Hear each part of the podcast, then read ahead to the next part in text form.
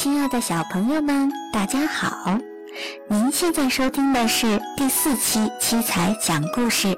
在您收听我们的广播同时，也欢迎您搜索关注我们的微信公众平台“七彩讲故事”。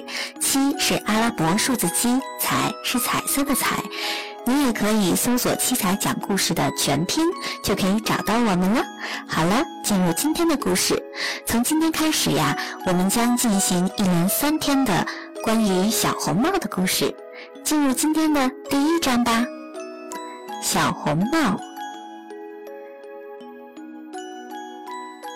从前有个可爱的小姑娘，谁见了都喜欢，但最喜欢她的是她的奶奶。因为不论她要什么，奶奶就会给她什么。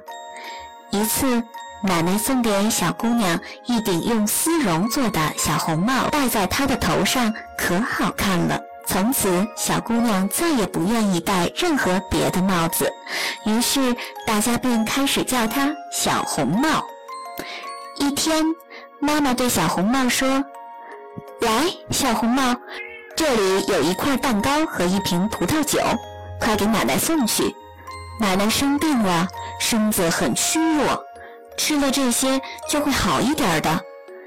趁着现在天还不热，赶紧动身吧。在路上要好好走，不要跑，也不要离开大路，否则啊，你会摔跤的。那样奶奶就什么也吃不上了。还有。到奶奶家的时候，别忘了说早上好，也不要一进屋就东瞧西看哦。我会小心的，小红帽对妈妈说，并且还和妈妈拉钩做保证。奶奶住在村子外面的森林里，离小红帽家有很长一段路。小红帽刚走进森林，就碰到了一条狼。小红帽并不知道狼是坏家伙，所以一点儿也不怕它。狼说：“你好啊，小红帽。”“你好，狼先生。”小红帽说。“小红帽，这么早要到哪儿去呀？”“我要到奶奶家去。”“你那围裙下面有什么呀？”“蛋糕和葡萄酒。”昨天我们家烤了一些蛋糕，可怜的奶奶生了病，要吃一些好东西才能恢复过来。你奶奶家住在哪里呀，小红帽？进了林子还有一段路呢，她的房子就在三棵大橡树下，低处围着核桃树篱笆，你一定知道的。小红帽说。狼在心中盘算着。这小东西细皮嫩肉，味道肯定比那老太婆要好。我要研究一下策略，让他俩都逃不出我的手心。于是他陪着小红帽走了一会儿，然后说：“小红帽，你看周围这些花儿多漂亮呀，干嘛不回头看一看呢？